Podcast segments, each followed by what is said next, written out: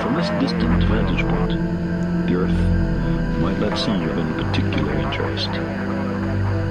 Do you think you are the one? Honestly, I don't know.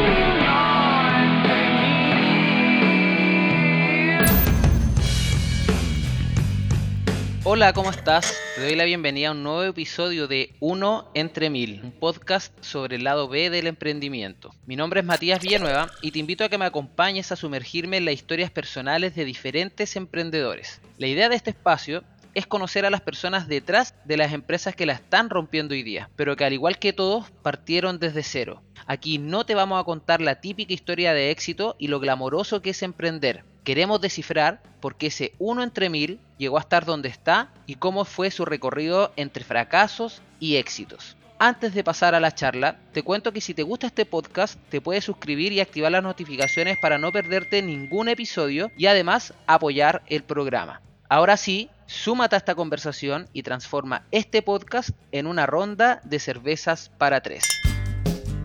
En el capítulo de hoy contamos con la tremenda presencia del creador de dandolahora.cl, el mítico Alfredo García. Bienvenido, Master, ¿cómo va? Muchas, muchas gracias, Mati. Gracias por la introducción. Yo, la verdad, me siento, me, me decís uno entre mil, decís muy exitoso y todo, pero mira, yo te veo a ti que tenés todo tu fondo producido, yo estoy aquí como con las impresoras detrás, estamos así como con unas mesas así, medias, medias precarias, así que no, te agradezco, pero estamos aquí tranquilos, tranquilos. Tranquilo, ¿no? Y aquí también esto es una pieza de 2x2 ambientada, pero no es mayor, no es más que eso, no es más que eso. Oye, Alfredo, aquí vamos a dar inicio a este podcast. Vamos a conversar de manera bien distendida sobre el lado B del emprendimiento. Para quienes no te conocen, voy a dar una introducción de ti. Tú dime si es que hay algo que agregar o si estamos bien con esos datos que tengo aquí anotaditos en la bitácora. Bueno, primero que todo, partamos con que Alfredo, ingeniero comercial de profesión, titulado con distinción. Distinción es promedio 5, si tampoco es que sea. Uno pone distinción porque el título te lo dan así, pero bueno, es promedio 5, es ser un alumno promedio entre todo. Bueno, pero alumno titulado, acá alumno sin título, así que está bien. Ya, pues el Alfredo trabajó en marketing desde el 2013 en empresas como Procter Gamble, también en la industria de la cervecería, que seguro que mucha experiencia ganó en ese momento. El 2017 entró de lleno al mundo del e-commerce, aprendiendo ahí de la mano de Green Glass y de Haciéndola, que son grandes referentes del comercio electrónico en Chile, hasta que el 2018 fundó su propio e-commerce, que es dandolahora.cl, en donde se enfocan en la relojería. Son una relojería vintage que tiene como propósito que ningún terrícola vuelva a ver la hora en el celular. Y hoy día su mayor foco, después de haber organizado su equipo y su empresa, está en la generación de contenido en su canal de YouTube. Y como último dato curioso, es amante de las películas de terror y de la ciencia ficción. ¿Me equivoco o estamos bien? Sí, estamos bien, más o menos eso, más o menos eso. Así, en términos generales, yo creo que estamos bastante. Una radiografía general del Alfredo. Tal cual, tal cual.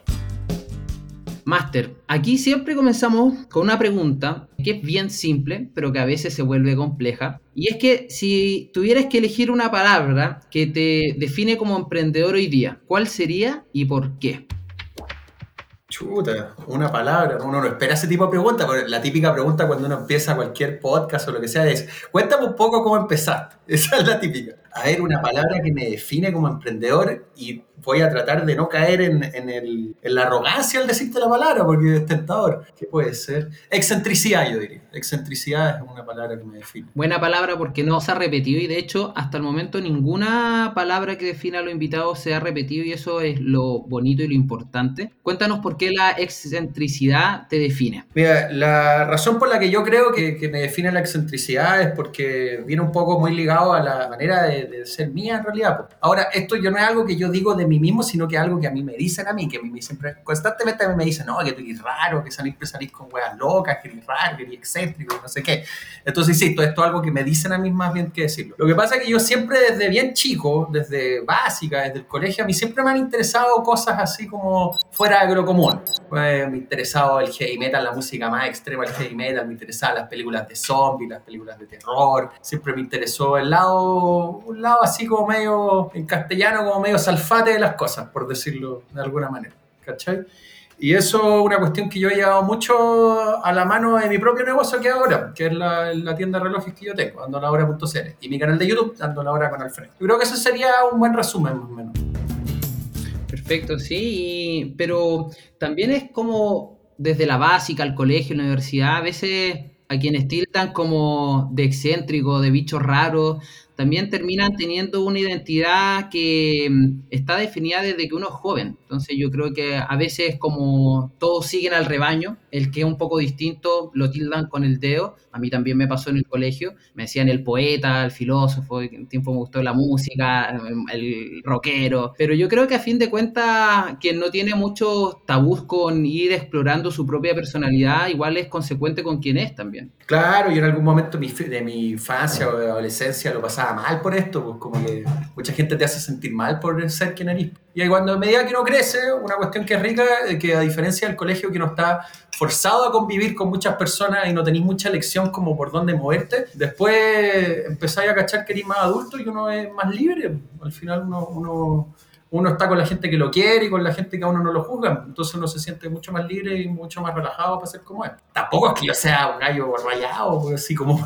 nada que no sea saludable, pero, pero es lo que es, ¿no? Mi manera de ser. Sí, pero yo creo que eso está bien porque uno es quien es y, la idea es ser consecuente y no aparentar ni crear a veces un negocio a partir de una de que es una oportunidad comercial solamente, sino que crear algo a través de una pasión, de un tema que te interesa, de un tema que te quieres volver referente. Y por ahí está tu idea de haber comenzado con Dando la Hora. Cuéntanos un poco cómo nace todo eso. Claro, pues de hecho la gente que nos escucha, si ustedes tienen un emprendimiento, abracen totalmente quiénes son ustedes. Yo, por ejemplo, para contarles un poco, dando la hora a la tienda de relojes, si ustedes no la conocen, básicamente el concepto es que tú te compras el reloj y la tienda no está en la tierra, sino que está en el espacio exterior. De hecho, yo en este momento estoy en la oficina que te comentaba, pero esto está en una nave, estamos en la galaxia de atrás. Y el concepto es que este reloj te llega desde el espacio exterior, ¿cachai? Entonces, mucha gente me dice, pero ¿por qué sacaste una cosa así y todo? Porque como a mí me gustan tanto los extraterrestres y todo, es una manera de, y cuando ustedes tienen que hacer un emprendimiento, tienen que estarse comunicando todo el rato, háganlo de una manera en que, para que ustedes sea fácil. Porque como a mí me gustaba este tema, para mí es muy fácil sacar contenido relacionado a esto. Entonces yo siento que muchas veces la gente que emprende, que está empezando, cae mucho en el imitar, en lo que cree que debería ser, en lo que cree que va a ser cool y que va a vender. Y no, tienen que caer en lo que a ustedes les gusta y a ustedes les acomoda. Entonces esa cosa personal, esa cosa propia es muy valiosa. Claro, y a fin de cuentas tú consideras que las personas se, se, van percatando después de esa esencia real, si es que es solo por negocio o si es que realmente hay una pasión detrás sobre un tema en el que te vuelve loco conversar, que, que te mueve a diario estar investigando y, ser parte como de, de, de, eso. De hecho, piensen en ustedes, yo partí cuando tenía pega full time y trabajé, mi emprendimiento yo lo tuve junto con mi trabajo full time durante un año y medio. Un año y medio con las dos cosas así a full. Y todo el mundo que ha tenido una pega full time sabe lo que es llegar a la casa, raja, después de la pega y todo. Y agarráis tu amigo el celular y te agarráis tu Instagram y uno parte del emprendimiento, está lleno de entusiasmo, lleno de ideas y no sé qué. Pero eventualmente llega un momento en que llegáis raja a la pega, miráis el Instagram y decís, ¿con qué salgo día? ¿Cachai? Y ahí va a estar a prueba el si es que lo que hacen les va a gustar o no. Entonces, más vale que les guste y que sea de verdad. Tremendo, porque a fin de cuentas, muchas veces uno puede escuchar como ya, lánzate a la piscina, empieza a emprender, arriesgate, pero en tu caso elegiste un camino que a mi parecer es súper correcto. De hecho, yo también en su momento estaba trabajando y paralelo empecé a emprender. Y creo que por ahí uno va logrando tener una cierta estabilidad hasta que tu negocio ya toma algo de velocidad, forma y podemos ya aperrar y, y decir, ya, sabéis que me la juego, vamos con todo y veamos qué pasa. Claro, es que está ese típico cliché de, oye, tenéis que dejarlo todo, que es una actitud re kamikaze al final, po. que yo creo que puede resultar, pues si no, pero yo no tenía, personalmente, yo cuando empecé no tenía ahorros, no tenía nada, no era como que yo pudiera llegar y renunciar y, bueno, ¿qué pago el arriendo a fin de mes? Claro, probablemente si no hubiera tenido nada, como que hubiera agarrado mi reloj y lo hubiera salido a vender como a, al metro vaquedano, ¿cachai? Pero, y en ese sentido hubiera sido como una cuestión buena y hubiera crecido más rápido, claro,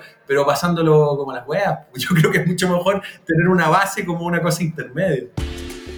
Claro, y hay que ir ordenándose también ahí en las finanzas, porque al final uno tiene ahí el salario eh, mientras trabaja y es dependiente, y claro, uno tiene sus gastos, podemos tener ahí el tema de, del arriendo, algún compromiso de bancario, me compro siempre comida fuera de la casa, etcétera. Pero en tu caso, lo que me gusta de tu historia también es que tú, teniendo tu trabajo, dijiste ya, ok, voy a partir, voy a probar, con, partiste con 100 lucas, 100 mil pesos, que son un poco más de 100 dólares para quienes escuchan. Ese fue mi primer. Y me acuerdo que el proveedor me dijo, ¿cuál es su root? Y le di mi root de persona. Y me hicieron una boleta como a mi root personal. Que eso, una factura a mi root personal, que era como... Y como que después tenía miedo, si es que iba a quedar la cagada con esta weá. Como tenía puras cosas así, ¿cachai? Y ahí compraste cuatro relojes. Creo que cuatro o cinco, claro, eso partí. Pues compré tres modelos y compré, claro, dos de cada uno, uno, uno y dos, algo así de ver si. Pero la historia como más anterior de esto era que cuando yo era chico, desde siempre, mi papá le gusta este cuento de los relojes, colecciona y tiene. Y de hecho mi papá tiene relojes de cuerda, los típicos. Y los relojes de cuerda,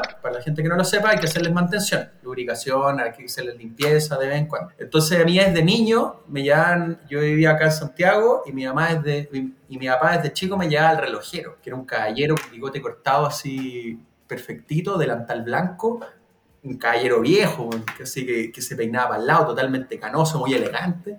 Y él veía estas piezas y todo, y yo lo encontraba lo máximo este gallo. Y yo cuando era chico soñaba con ser relojero. Como que me acuerdo que tú me preguntabas así de niño qué te gustaría hacer, y yo siempre decía relojero. Y así fue como siempre desarrollé el gusto por el tema relojería y todo, y ahí empecé, me tiré a la piscina con tener mi, propio, mi, mi propia tienda de relojes. Pero de hecho, hasta el día de hoy, mi sueño sigue siendo ser relojero. Lo que mi idea original era como hacer esta cuestión de dando la hora, ganar un poco plata con los relojes y eventualmente como juntar plata y irme a estudiar relojería, que es algo que hasta el día de hoy quiero hacer. Lo que pasó fue que con la pandemia creció mucho el negocio y como que creció más allá de lo que yo alguna vez soñé o pensé que podía llegar a ser. Entonces como que ahora estoy en esa época, en una etapa como de tratar de balancear ese asunto. Claro, ¿no? Yo de hecho me acuerdo súper latente cuando nos juntamos un día y te vi ahí en la oficina y me contaste, oye Mati, acabo de hacer mi, mi Shopify, mira, dale un vistazo y yo lo vi y dije, no, aquí hay mucha identidad, dale, dale nomás.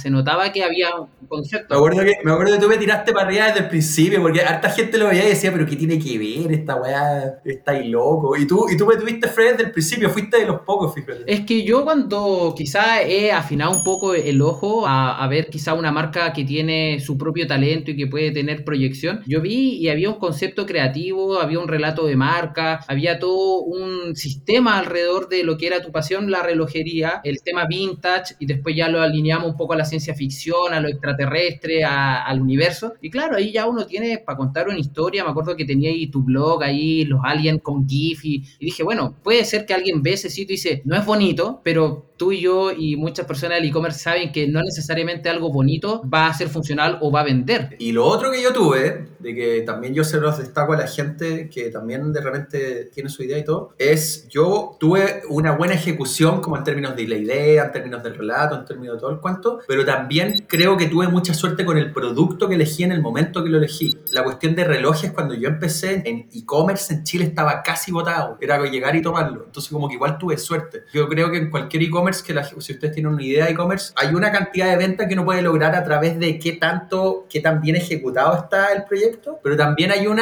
porcentaje de venta que probablemente incluso mayor, qué tan como exitoso es el producto en sí mismo.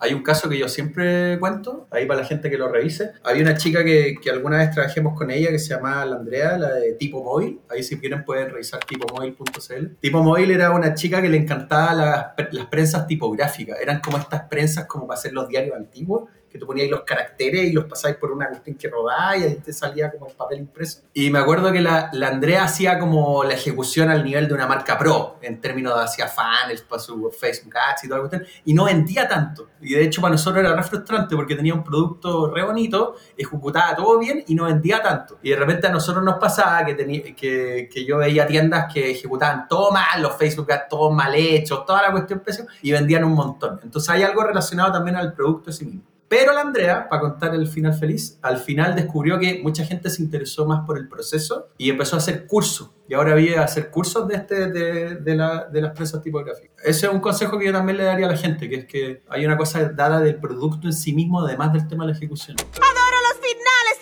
felices! Claro, y creo que alineado a eso también está el- la escucha activa a tus clientes y tus consumidores. O sea, en definitiva, escuchar a las personas que están interesadas en lo que uno tiene y después ir viendo cómo se va diversificando. Podemos partir con A, después pasamos a y B, después B y C y poco a poco se abre el abanico. Claro. Una cosa divertida, así como anécdota te puedo contar, cuando yo empecé, ahora tú veis dando la hora y es como una marca extraterrestre, como buena onda y todo, pero cuando empezó no era tan así. Yo como que venía con la imagen de- del alien así como, si lo comparáramos con películas, tenéis como el alien tipo ET, que es como buena onda. Y después tenía el alien de la película Alien, que es como un asesino. Y yo cuando partí era como una, un alien mala onda. Entonces me acuerdo que los clientes me escribían y yo les respondía, la gente va a creer que estoy loco, pero yo en verdad hacía esto porque encontraba que era buena idea. Le escribía a los clientes y yo les respondía, bien así, ¿cuál es el precio de esto? Y yo les respondía, sé dónde vives. eh, eh, destruiré a toda tu raza. Le respondía weá así. Y como que entré en un roleplay que caché rápidamente que no era buena idea. Y así empecé a, a mutar y ahora tengo un speech que, claro, mucho más amigable con el consumidor y, y todo eso. Pero es parte del aprendizaje también, o sea, había que probar y había que ver qué pasaba. Y lo otro también es que yo creo que más allá del producto exitoso y una buena ejecución que tú hiciste, también hay una antesala que es la experiencia en el e-commerce, trabajar en agencia, servicio al cliente y todo eso como que ayuda y genera las bases sólidas para tu marca propia. Claro, sin duda. Yo trabajé durante varios años, trabajé en una agencia que se llama Haciéndola, que nos dedicábamos al desarrollo de sitios web y al desarrollo de e-commerce y todo el cuento. Y yo entré sin saber prácticamente nada. De la mano de Oscar de Grignos, que era mi jefe, me contrató. Yo era compañero de él de la universidad. Antes de esa pega estaba trabajando en típica pega oficina en eh, trade marketing, que es un rubro que ya está de salida. El trade marketing es el, el rubro del marketing físico, que es como trabajar en, en cervecerías Chile y trabajar haciendo afiches para las botillerías, haciendo como los POP para los supermercados, las rondas que toda esa cuestión está súper en retirada, tuve buen ojo de cambiarme de rubro. Y el Oscar como que me rescató un poco de ese rubro y trabajé con él casi tres años. Y ahí trabajamos desarrollando e-commerce en Shopify, que es la plataforma que yo uso y es la que en general recomiendo para alguien que está empezando. Y trabajaba mucho con Facebook Ads. Y ahí fui aprendiendo. Y a mí una de las cosas, voy a decir algo medio políticamente incorrecto, así como en la misma línea de lo que era un poco la introducción del podcast. A mí una de las cosas que más me motivó a emprender, fíjate, era que llegaban clientes que, le- que ya tenían una tienda, que ya les iba bien, gente que vendía, no sé, 10, 20, 30, 50, 100 o más millones de pesos al mes, y que tú mirabas a los dueños, no voy a decir nombres por supuesto, y tú decís, este gallo es medio, este gallo no, no, no le cruje tanto. weón". Como una cuestión que me hizo agarrar mucha confianza era que para mí el modelo del emprendedor antes que yo tenía era el Oscar, que trabajaba como 16 horas diarias y que era como medio genio, pero no habían gallos que no eran tan genios. Entonces tú dirás y decías, si este gallo puede hacer yo, obvio que puedo también. Es como medio incorrecto decirlo, pero, pero esa fue una cuestión que a para mí fue bien impulsora de tirarme a la piscina.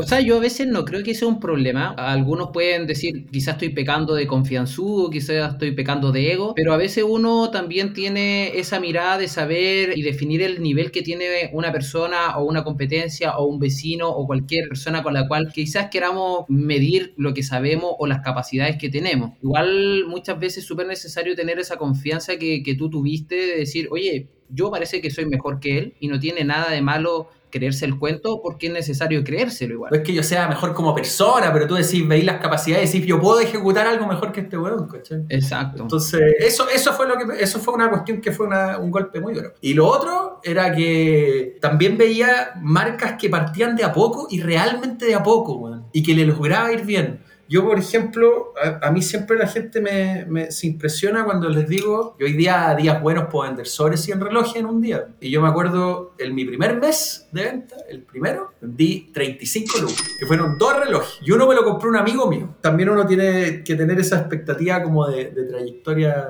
de trayectoria. Porque yo siento que una cuestión que ha hecho muy mal en todo este rubro del emprendimiento es que muestran los notco, muestran todas estas cuestiones que levantan, weón, soy unicornio en años y la weá. Si esa weá casi no existe, weón. Yo hace pocos días había leído, o sea, oye, para ser exitoso no tienes que ser un unicornio. No, weón. Ser- ser un unicornio es ser pura depresión, weón. Es ser puros cachos, esa weá. No, y, claro, algunos podcasts que he seguido y que hablan algunos fundadores y temas de Y Combinator y levantamiento de capital, Claro. es caótico el mundo de levantar capital, de rendirle a los inversionistas, de... de Puros cachos, weón. es una locura. Uno quiere ir tranquilo, weón. Yo vivo, miren, yo vivo lo que me gusta, el mundo de los relojes. Tengo un equipo chiquitito, somos cuatro o cinco personas, dependiendo de ahí. Y yo estoy bien, weón. Yo llegué a un punto en que ya no aspiro a comerme el mundo, ¿cachai? Ni a ser unicornio, ni ningún cuento así. Así que ahí, piano, piano.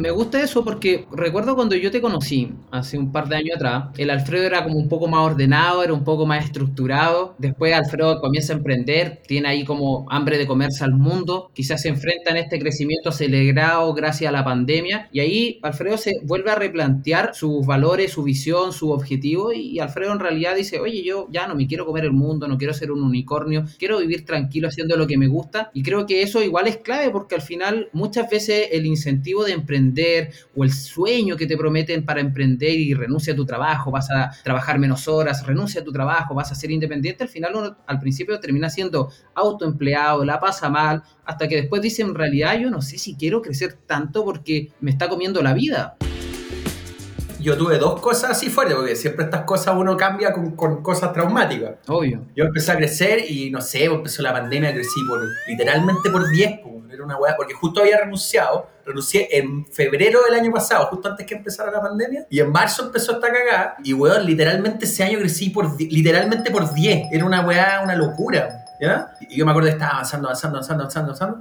y era terrible porque no podía ir a arrendar oficina porque no se podía salir, tenía un montón de pega física que hacer, como armar paquetes, y no podías contratar gente porque como lo recibí, era, era como súper caótico. Y um, ahí las dos cosas traumáticas que me pasaron fue que yo trabajo con, con mi polola. Mi polola es mi mano derecha acá en el negocio. Y la Paulita cuando empezó la pandemia trabajaba en un negocio de gimnasio. Y el negocio obviamente cerró, se quedó sin pega y yo estaba tan colapsado que me empezó a ayudar. Y nuestra casa era un desastre, como las cajas hasta el techo, todo el comedor lleno de facturas. Cuando venían alguien a ayudarnos no había una sala para trabajar, entonces era el comedor, bueno, nuestro baño usado por no sé cuántas personas, toda la weá. Entonces en un momento tuvimos una pelea con llantos gigantes, toda la weá, y fue como, weón hay que cambiar algo o, se acabó. Esa fue una cosa como que uno le hace replantearse por un lado. Y lo otro, empecé a tener temas de salud. Trabajaba, me acuerdo, en un momento cuando trabajaba full haciéndola y full dando la hora. Había días que trabajaba 16, 17 horas al día porque tenía mi jornada de 8 horas. Llegaba a la casa y empezaba otra jornada de 8 horas. ¿Ya? Y me empezaron a salir tics, pues, así como weas tipo piñera. El cuerpo, el cuerpo empezó a reflejar que estaba ya excediendo el límite. Claro, eso le llaman psicosomático, creo que le llaman. Mm. ¿ya? Y empecé a tener cosas así como temblores y weas. Y en un momento tuve una, una cuestión en el pecho y me terminé en el hospital, weón. Y ahí, weón, y ahí me, ahí me calmé firme, weón, porque no, no, no se podía. El típico problema que ya puede ser crisis de ansiedad, depresiones palpitaciones. Y yo creo que eso, a fin de cuentas, eh, a mí también me ha pasado. Y creo que emprendedores que han la han sufrido con su negocio y lo ocultan, bueno, lo ocultan por un tema de, de quizás de, ego o lo que sea, pero yo creo que la mayoría ha tenido este problema, todos tienen, somos propensos, somos seres humanos, quizás entre los 20 y los 30 uno se puede hacer pebre y, trabajar mucha hora, pero quizás de los 30 a los 40 ya el cuerpo empieza a entregarte una factura si es que excedemos la cantidad de horas de trabajo y todo. Y otra cosa que me empezó a pasar, que a mí no me gustaba sobre mí mismo, yo la otra vez estaba viendo como un documental de arte y hablaban de los pecados capitales. Eh, de los pecados capitales, porque los pecados capitales son como una cuestión católica de la Edad Media, igual son las mismas weas de hoy día, las mismas. Te digo los pecados capitales porque yo, yo empecé a caer mucho en la codicia y en la envidia y en la ira y en todas esas weas. Me empezó a pasar, te doy ejemplos prácticos. Sobre trabajar para mí una forma de codicia, que ganarte 100 pesos más y weón, reventar a tu polola, te reventáis a ti, reventáis a tu equipo y es para ganarte 100 pesos más y pagáis menos, esa wea es codicia. Eso está, está mal, pues, te dormís mal, te, e, esa cuestión fluye mal, ¿cachai? Envidia, empezáis a sentir cosas como entráis en esta rueda de competitividad, entonces el emprendedor del lado vea mejor que a ti y esa weá te cae mal y esa weá es como penca. Y yo me, en algún momento como que, como que empecé a, me pasaba mucho que frecuentaba, no sé, pues weón, que el emprendimiento de allá y no sé qué y la weá, o gente de la U que no veía hace tiempo y que te hablan solo por interés, ¿cachai? O gente así. Y eso es como todo entrar en un círculo como de mierda, ¿cachai? Como de, de competitividad y de éxito y de envidias y de comparaciones y weá. Y yo me libré un poco de y lo otro que me pasaba era, weón, tener así odio por la competencia. Realmente odio. También entré un poco en eso, de ver a tu competidor, al weón que vende relojes al lado, que ahora está lleno de tiendas de relojes, y de verdad tenerles odio, y esa weá tampoco está bien. Hoy día ya me lo tomo tranquilo. Ahí te digo tres cosas prácticas que, que los emprendedores caen. Lo peor es que todas estas actitudes hacen que te vaya bien, weón. que como que lograr efectivamente ejecutar estas weas pencas y como que vendís más, pues, pero te cagáis como ser humano. Entonces es un balance la wea. Sí, pues, y ese balance es súper importante porque al final, claro, como tú dices, este, este rol de competitividad, este rol de estar odiando la competencia, este rol de exigirnos al máximo, claro, empieza a rendir más, pero después uno se empieza a reencontrar con uno y creo que es como el viaje que has vivido tú, que he vivido yo, que han vivido hartas personas que quizás ya avanzaron su negocio, empezaron a, a cumplir metas que uno puede tener, pero después realmente uno se empieza a enfocar y decir, oye, pero ¿qué está pasando en verdad conmigo? O sea, el negocio funciona, el negocio es saludable, el negocio está ahí andando, pero quizá hoy día ya me frustra un poco, no estoy tan motivado, no es lo mismo de antes. Y ahí viene el replanteamiento también. Claro, pues para mí un cambio fundamental, por ejemplo, era que yo estaba objetivo full precio, ah, la no sé qué. A mí una cuestión como que representó un buen cambio para mí fue el tema del canal de YouTube. Yo, para los que sepan, tengo un canal de YouTube, dando la hora con el freo, y es puro contenido de relojes. Trabajo con una chica, la bala, que me ayuda, editamos los videos y todo, lo pasamos súper bien. Partimos de a poco y en términos que yo creo como de costo y tiempo-beneficio, el canal de YouTube yo creo que no, no es rentable. No es como una cuestión que a mí lo que me cuesta hacer cada video en términos de tiempo, de guion y todo, no es como que de plata, ¿cachai? Pero siento que, que estoy haciendo una mucho, lo paso muy bien haciéndolo, hago una marca mucho más rica, siento una conexión mucho mejor con las personas, quizá a largo plazo de plata, pero yo hoy día estoy mucho más interesado en lo que es eso, contenido y relojería, que es lo que originalmente a mí me motivaba, que en lo que es como ganar plata y vender, ¿cachai? Entonces eso para mí fue como un cambio bonito. Claro, en definitiva se va dando esta instancia en la que partimos como caballo carrera, eh, solo 100 metros planos, después nos damos cuenta que son 500 metros planos, después esto se convierte en la maratón, y a fin de cuentas si es que uno va con esta prisa de competir, de mirar para el lado, claro, uno se empieza a volver más, empieza a pecar, llegan los pecados capitales que dices tú, pero también se empieza a, a degenerar un poco la relación que tiene uno con su propio propósito, entonces yo creo que ahí se vuelve la relación tóxica con emprender. Claro. Entonces, chiquillos, los emprendedores que están escuchando, uno que ya viene como uno que ya vivió esto, a la gente que nos escucha decirle, muchachos, no sean felices, pásenlo bien, vivan la vida, no a la depresión, no a los cachos, no odien a la competencia, no está bien esa weá. Que le vaya bien al del lado no hace que a ti te vaya peor. Ir avanzando pero con un ritmo propio, cumpliendo tus propias metas, llegar primero no es llegar mejor. Y llegar primero, Claro, y si se lo ven, y si entra en una cosa hiper competitiva, por último que sea un tiempo, pero no, no es sostenible esa. Uno, yo se los digo. Es que eso es lo importante también de ir entendiendo estas diferentes esquinas o perspectivas de, de emprender en el que a veces, claro, podemos estar consumiendo quizás solo un contenido y trabajemos muchas horas y dale que se puede y hasta las 3 de la mañana. Yo, por ejemplo, en lo personal, este año en algo que me he devuelto es vida. O sea, yo hace mucho tiempo ya no trabajo los fines de semana, yo ya no trabajo en las noches. Quizás viene un cyber o algo, ya me quedo ese día en la noche. Quizás un día me amanezco, pero así este año serán contados con los dedos de la mano las veces que me tuve que quedar hasta tarde. Claro. No, lo mismo que yo. Pero yo trabajar sábado domingo era siempre, weón. Siempre. Yo hace muchos meses hasta apagué todas las notificaciones de celular y solo tengo las de WhatsApp, nada más. A mí ya no me controla la, la notificación y la ansiedad de responder. Si no quiero hoy día responder un WhatsApp, no lo respondo hoy día. Mañana lo responderé, Yo pero... ahí le agradezco mucho a mi bolola que me ayudó mucho con esto, porque si no estaría cagado. Yo, perdón, te pido disculpas, Mati, porque siento que hemos estado, te he hablado puras cosas medias tristes. weón.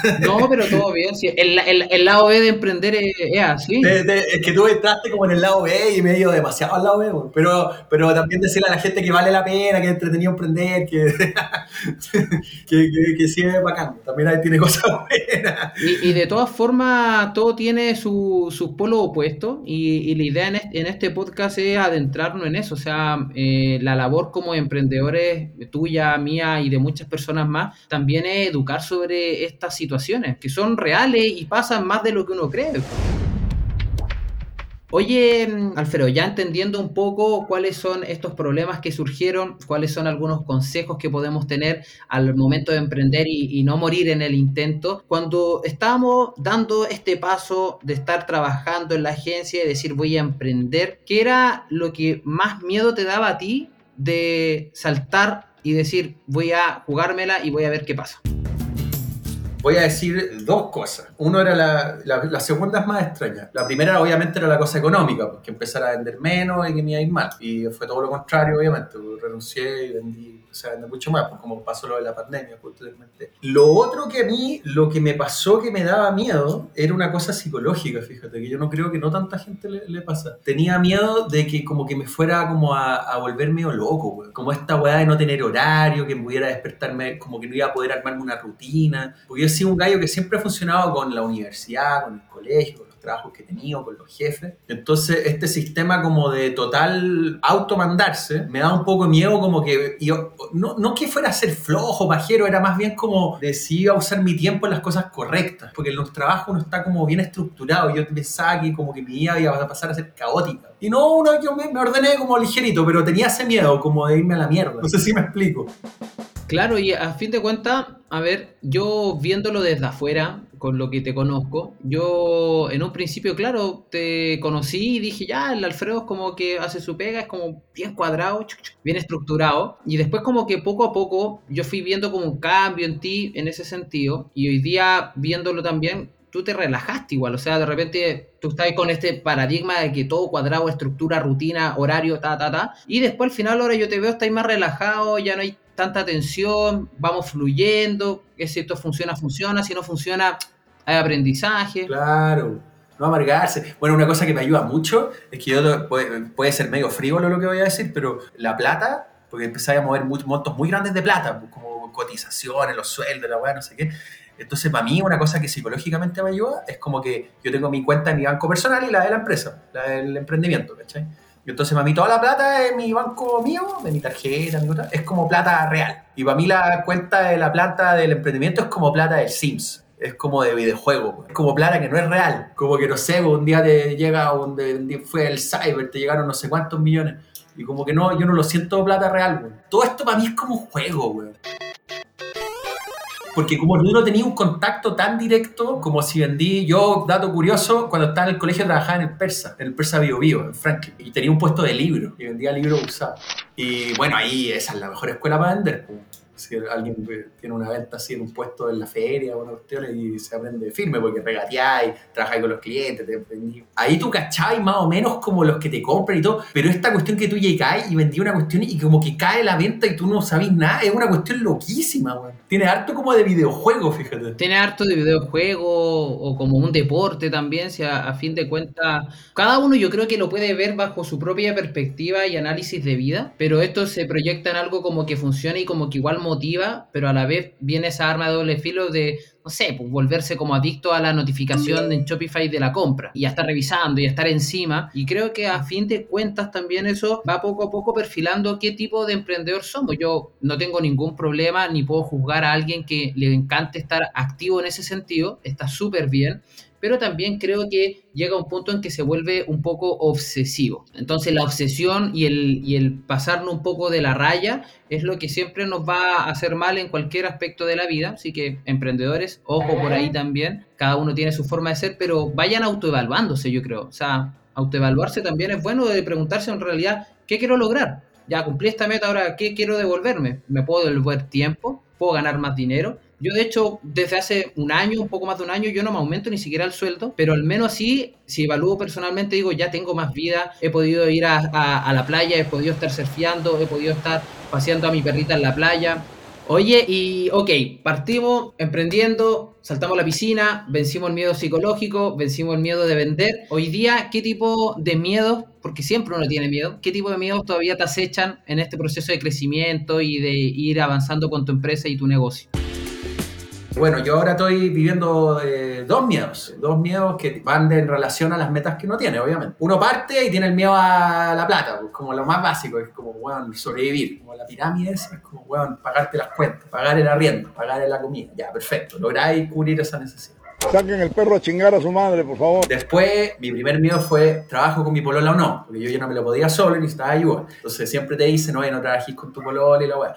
Personalmente llevamos un año y medio, o sea, llevamos casi un año y medio juntos, ha funcionado súper bien. Pero tiene que haber mucha comunicación y humildad de ambas partes. Además, nosotros trabajamos y vivimos juntos. Estamos todo el día juntos. Pero tiene que haber mucha humildad de ambas partes, porque si no, y si empieza a haber una competencia entre los pololos, ahí ya te estáis cagados. Después tuve un eh, miedo grande que empecé a trabajar con marcas un poco más caras, porque yo me había quedado mucho en la banda de los Casio, barato, etcétera. Empecé a, trabajar, a traer marcas más caras, empecé a traer Seiko, Orient, Citizen, que son relojes ya no de 15 lucas, 20 lucas, 30 lucas, son relojes ya de 150, 200, 300 lucas, y lo superé, güey. Ya hay gente que compra esos montos, y no se venden todos los días, claro, pero, pero, pero fue súper bonito saber que podía acceder a esos precios más grandes. Y hoy en día, mis miedos más grandes, que yo creo que algo que tú en su momento también tenéis que haber pasado, es armar un equipo, da mucho miedo contratar gente, eh, delegar en las personas, confiar. Acá yo tengo harta plata en relojes, los relojes son algo fácil de robar, que alguien te vaya a robar es un miedo, que alguien... Y no es que uno crea que todo el mundo es ladrón,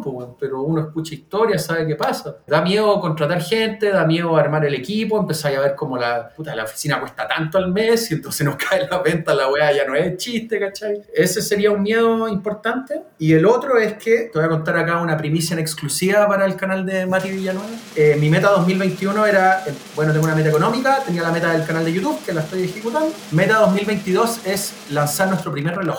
Y estamos desarrollando ahora nuestro primer producto. De hecho, llevamos como un mes trabajando y lo queremos lanzar en enero. Y el miedo es si se va a vender o no.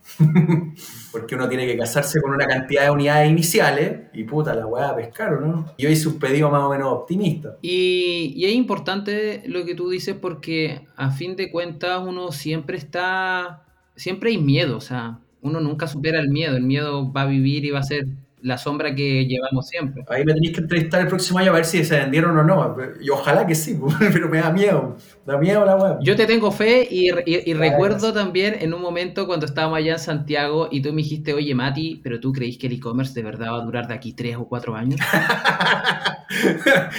no, en serio te pregunté Sí, eso. me, acuerdo que estábamos ahí en, en la oficina en, en, en Delinca, en Delinca, donde tenían ustedes como un patio con pasto que era compartido. Y me dijiste, oye, tú Mati, de verdad, ¿creís que esto va a durar tres o cuatro años? Y te dije, "Pff, relájate, esto está recién partiendo. Qué lindo haber ser tan ignorante, güey. Qué lindo haber sido así, güey. Yo creo que más que no hay ignorancia, yo creo que es, es un poco de descono es, es miedo, obvio. es- es- Es puro miedo, pues, el miedo, lo que decís tú. el miedo y a fin de cuentas, cosas que he estado leyendo, al final el miedo parece real, pero el miedo es una pura ilusión que uno crea. Después superamos, Claro. pasamos el mundo. Oye, a ti, y pimponeando un poco, tú también has desarrollado, me imagino, productos, ¿no? no, tú no obviamente no vendís productos físicos, pero armáis el pack para...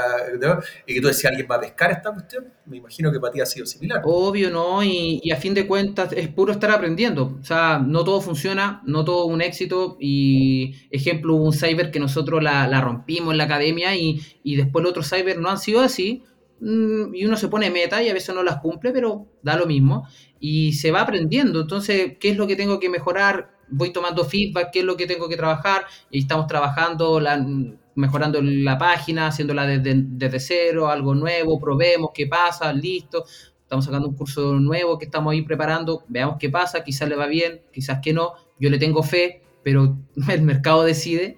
Y, y eso es lo bonito igual de, de sentir emoción, si al final el, el miedo se disfraza, la emoción se disfraza de miedo, y muchas veces el lanzarnos nos va a dar aprendizaje o éxito, mm, independiente de lo que sea éxito para cada uno. Pero también está ese proceso de delegar funciones que dices tú, que a mí en su momento igual me costaba. Claro, armar equipo da miedo. pues. A mí me costó Mm. igual eso.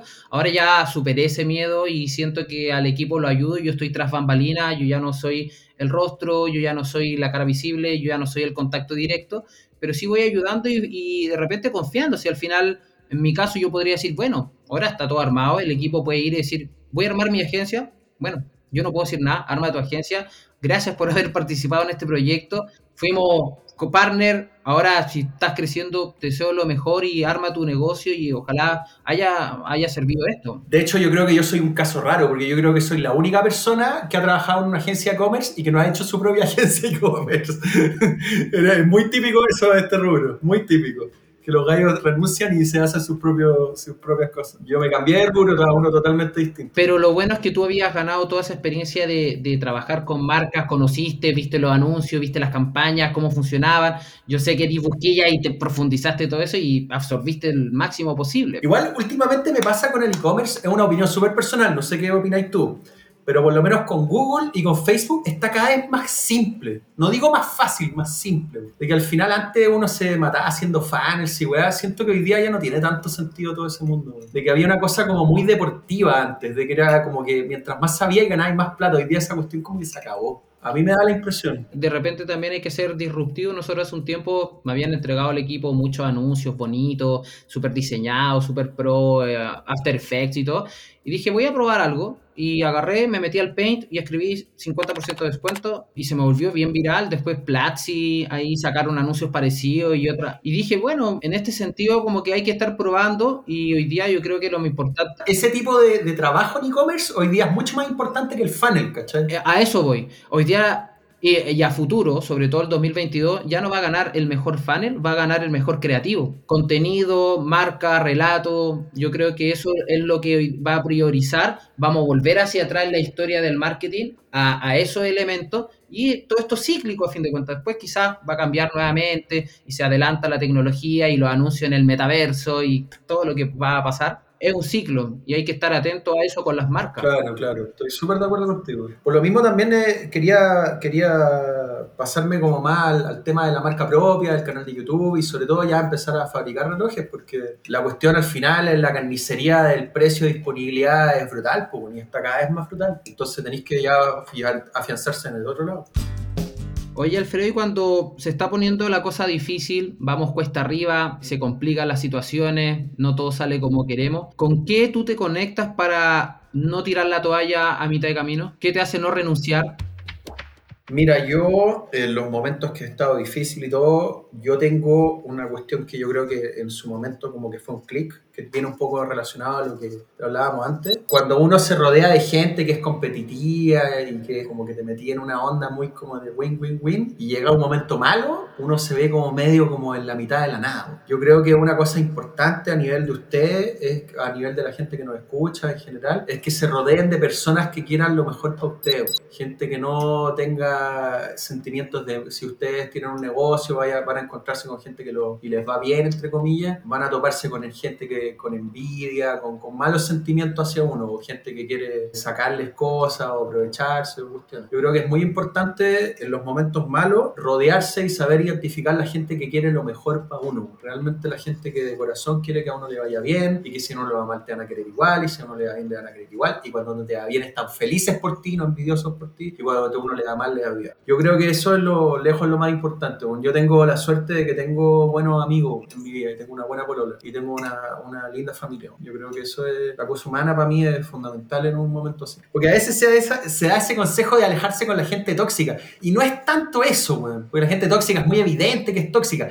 Es rodearse de gente que quiera lo mejor para uno, que no es lo mismo. En ese escenario sucede que por una parte la mala vibra se multiplica, la mala vibra es contagiosa y a veces están estas personas que, no sé, eh, los lobos disfrazados de oveja que reflejan que quieren que te vaya bien, pero en verdad hay envidia, hay egoísmo y están tirando mala vibra también. Y lo otro que a mí me ayudó mucho, yo me alejé mucho del mundo como del e-commerce y de los emprendedores. Güey. Y es como súper incorrecto quizás decirlo, pero es que, es que hay mucha mala onda, competencia. Es que cuando hay plata de por medio siempre va a ser complicado. Yo es como todo en contra de lo. Yo creo que es totalmente en contra de lo que se suele decir, porque es como los networking y, weón, métete a, a las asociaciones de emprendedores y todo. Yo estoy alejadísimo de todo eso. Totalmente alejado. Pero porque, porque quizás también logré construirlo en medida que estuve metí un poco en eso. Sí, pues obvio. Yo de, de, cierta forma también vivo en La Serena, nunca me fui a vivir a Santiago, yo aquí estoy tranquilo.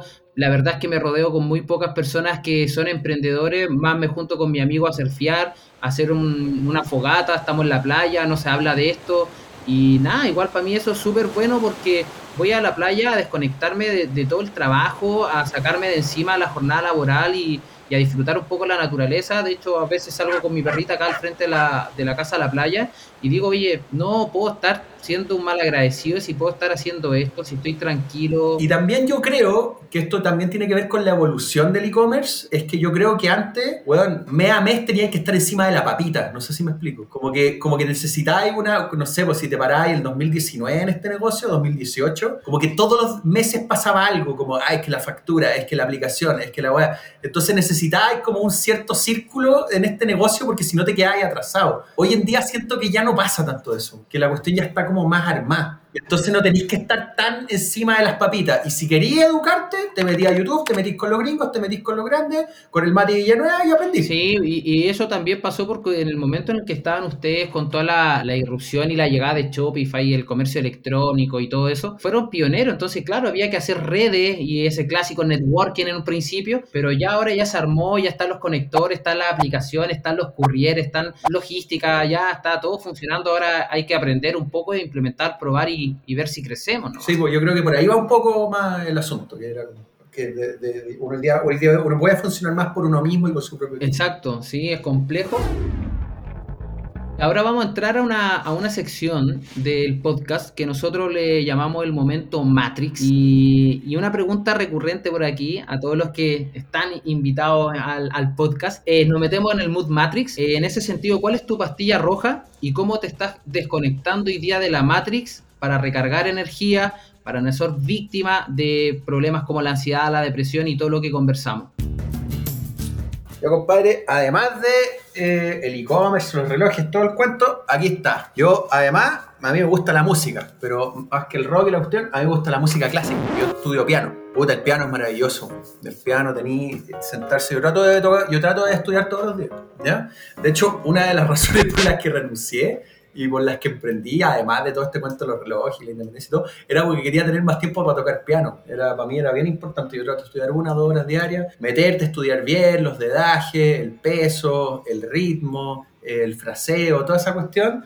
Para mí es una, es una cuestión que me hace muy bien, es un, un consejo, yo no sé si va por ahí la respuesta que tú querías o te referías a otras cosas. Y una cosa que yo también doy muy de consejo a emprendedores que están conectados con esto y que yo creo que falta a niveles abismales en el emprendimiento chileno, abismales, y que está en el emprendimiento de otros países. Siento que la gente no tiene eh, muchas veces, insisto, no quiero sonar arrogante, pero que no tiene mucha cultura, weón como cultura buena en términos de, cosas que ejecuta, ¿cachai? Si yo, por ejemplo, voy a hacer un emprendimiento de, no sé, estoy pensando jugos, por decir algo. Tú cuando estás en emprendimiento jugo, tenés que tomarte en serio el asunto y saberte toda la historia del jugo y saberte, bueno, quiénes son los grandes, saberte todo el mercado. Saberte todo. Y siento que hay poco del el respeto universal hacia atrás de las cosas con las que hemos trabajado. Yo, en la oficina tenemos una foto, cuando vengas te la voy a mostrar, enmarcada del fundador de Casio, Tadao Kashi. Y es bien bonita la historia, bueno. decidió fundar Casio después de la Segunda Guerra Mundial cuando Japón estaba con las bombas atómicas. Y el weón creo que se dedicaba a tornero, creo que se dice, estos compadres trabajan con metal, torneros, ¿sí? y el, el compadre decidió, mira, yo veo a mi país en el suelo, mi norte es reconstruir Japón a través de que Japón se vuelva una, una potencia tecnológica. Y weón lo logró.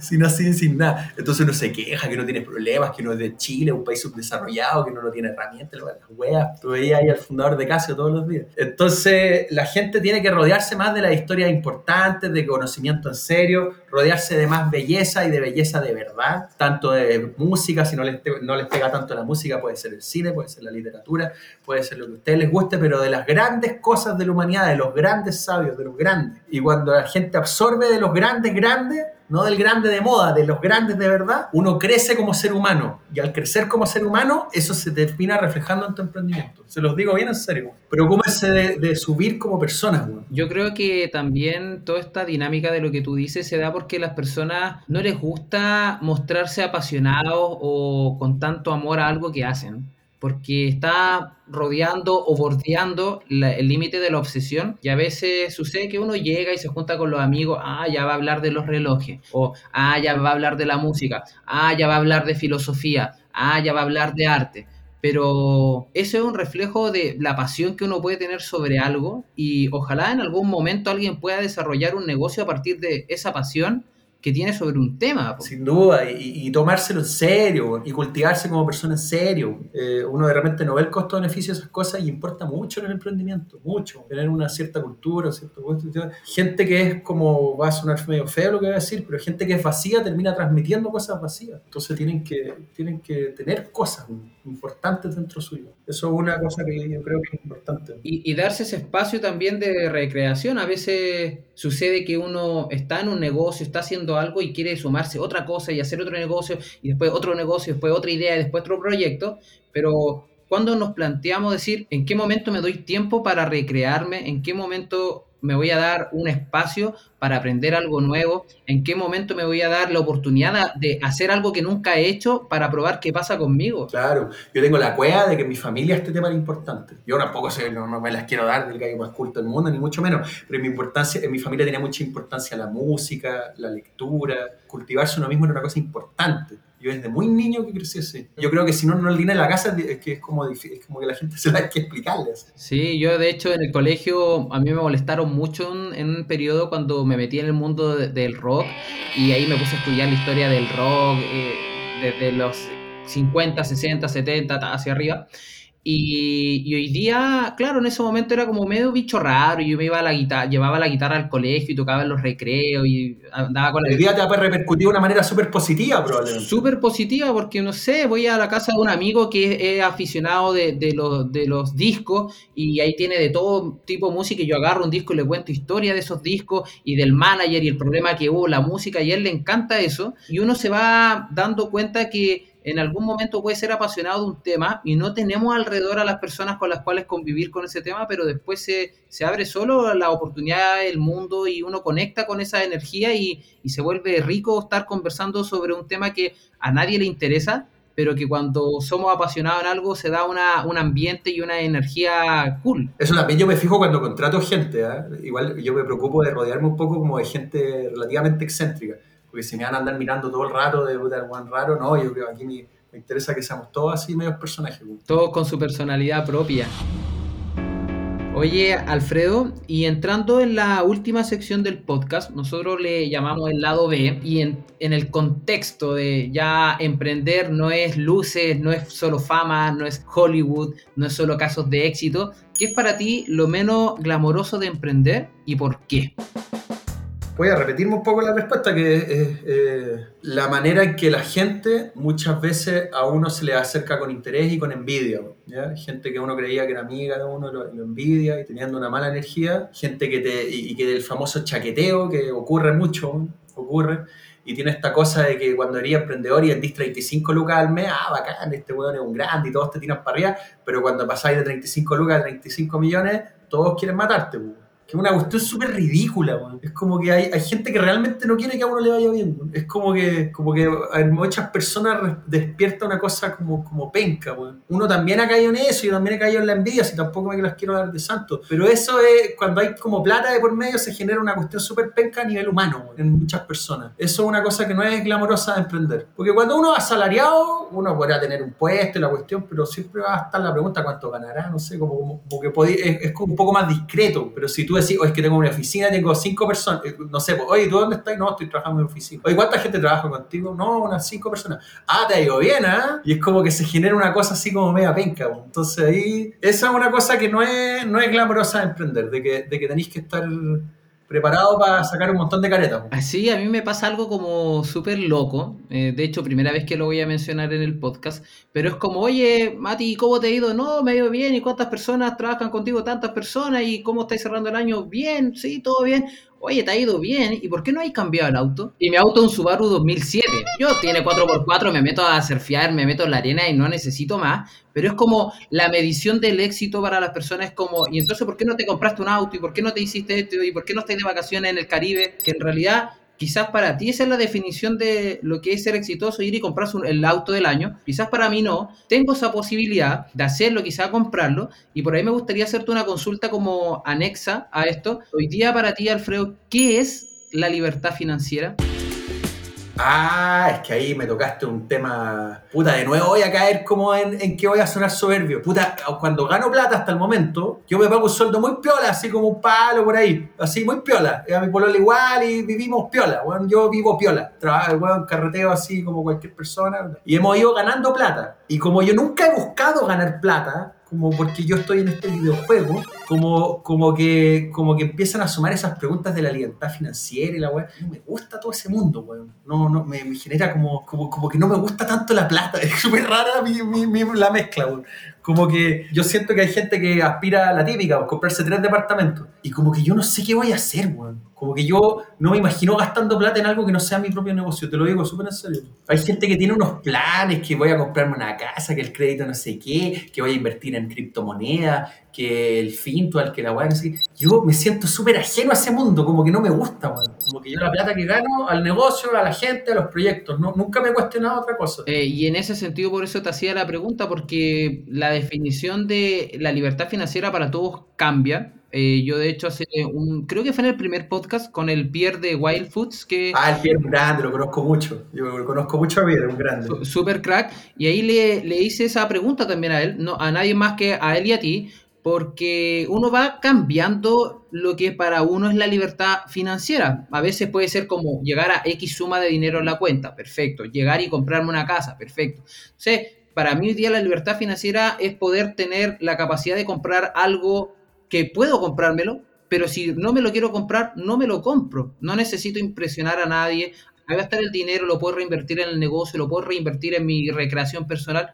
Da lo mismo. A mí eso es libertad financiera. Mira, yo sinceramente yo ya siento que yo vivo en la libertad financiera porque vivo re bien, pues no, no, no tengo aspiraciones materiales más allá de las que tengo. Y tampoco me gustaría vivir sin trabajar, me, me, me sentiría mal. Así tener como una vida, como una vida súper fácil de viaje y, weá, y viviendo la vida no me gustaría para nada. Quizás cuando sea viejo, pero no, no me imagino en eso. Yo vivo feliz como estoy ahora. Además que si hacemos lo que nos gusta, el trabajo nos dignifica y nos, nos hace mejor. O sea, es necesario trabajar también, sea lo que sea. Lo que sí, desde que estoy como en una onda más tranqui, me he tomado hartas vacaciones. Eso sí es como distinto. Y me pago el mismo sueldo, obviamente. El año pasado, de los 12 meses, habré estado dos de vacaciones, una cosa así. Eso es una libertad grande, como que me tomo hartas vacaciones. Eso es una súper así libertad. Y eso fue cuando decidimos contratar gente y como que podíamos hacer los paquetes independientes que yo estuviera metido, eso fue como un cambio grande para mí. Pero, pero claro, para mí eso fue como un cambio grande. El año pasado me tomé como, no todas juntas obviamente, pero me tomé hartas vacaciones. Oye, y una tercera pregunta sería, para quien está escuchando este podcast, tiene ganas de emprender, pero no se anima a dar el primer paso por miedo al fracaso y miedo al, al que dirán los demás. ¿Qué le podríamos decir a estas personas?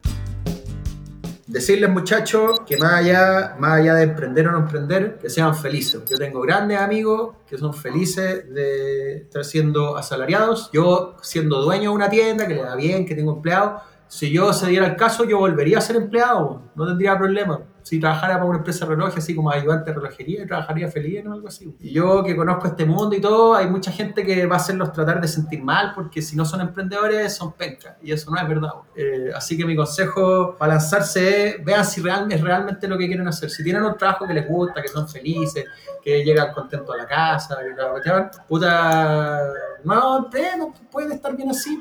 El tema es que hay pocas pegas que sean así, pero yo creo que hay poca gente que se siente como contento en su trabajo, pero hay buenos trabajos. Yo les diría, o busquen un buen trabajo o emprendan. Ahora, si ustedes están chatos de su trabajo, en verdad tienen el sueño de emprender y todo, mi recomendación sería ármense un pequeño capital para que no queden tan en pelota. Yo me demoré por lo menos una, a mí que me va bien, que soy exitoso, entre comillas. Igual me demoré un año en generar como un capital y una utilidad como para poder vivir de esto. Entonces, ahí les recomendaría estar paralelo o en su propio negocio. Y lo otro, preocúpense harto del relato y del branding, weón. Más que de todo lo demás, más que de los despachos, que el IVA, que la weá, que todo eso se va arreglando las cosas prácticas. Pero desde el principio tengan un muy buen relato y un muy buen branding. Esa weá les va a hacer toda la diferencia. 100% coincidente. Se viene un desafío para las marcas que sepan relatar bien su historia, que sepan hacer bien un trabajo de marca y después eso lo podemos amplificar con campaña, anuncios, los funnels y todas esas cosas que están por ahí.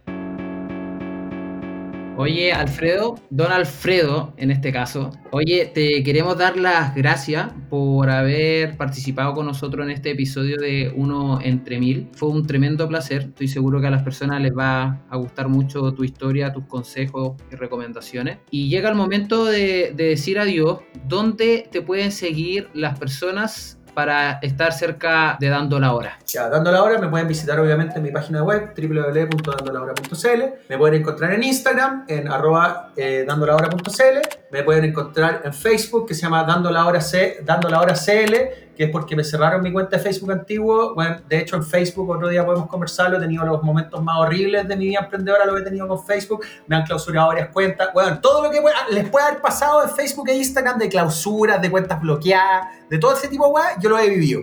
Ha sido terrible, güey. Pasar de tener empleado y tener ads a no tener ads nada y no poder pagar tu sueldo, esos cagazos me han pasado. Y uno, sale adelante, muchachos. Y eh, bueno, dando la hora CL en Facebook, igual te amo, Marc. Y me pueden encontrar en YouTube, dando la hora con Alfredo. Tengo un canal de relojería, pero si ustedes no son interesados en relojería, los videos son bien entretenidos igual. Así que también es para todo tipo de personas. La idea es hacerlo no solo para fanáticos, sino que para todos. Llega aquí el momento entonces definitivo de decir adiós. Si tienes comentarios o sugerencias para los próximos episodios eh, o quieres ponerte en contacto conmigo, puedes hacerlo en mi Instagram personal, arroba Matías Villanueva, sin la última A.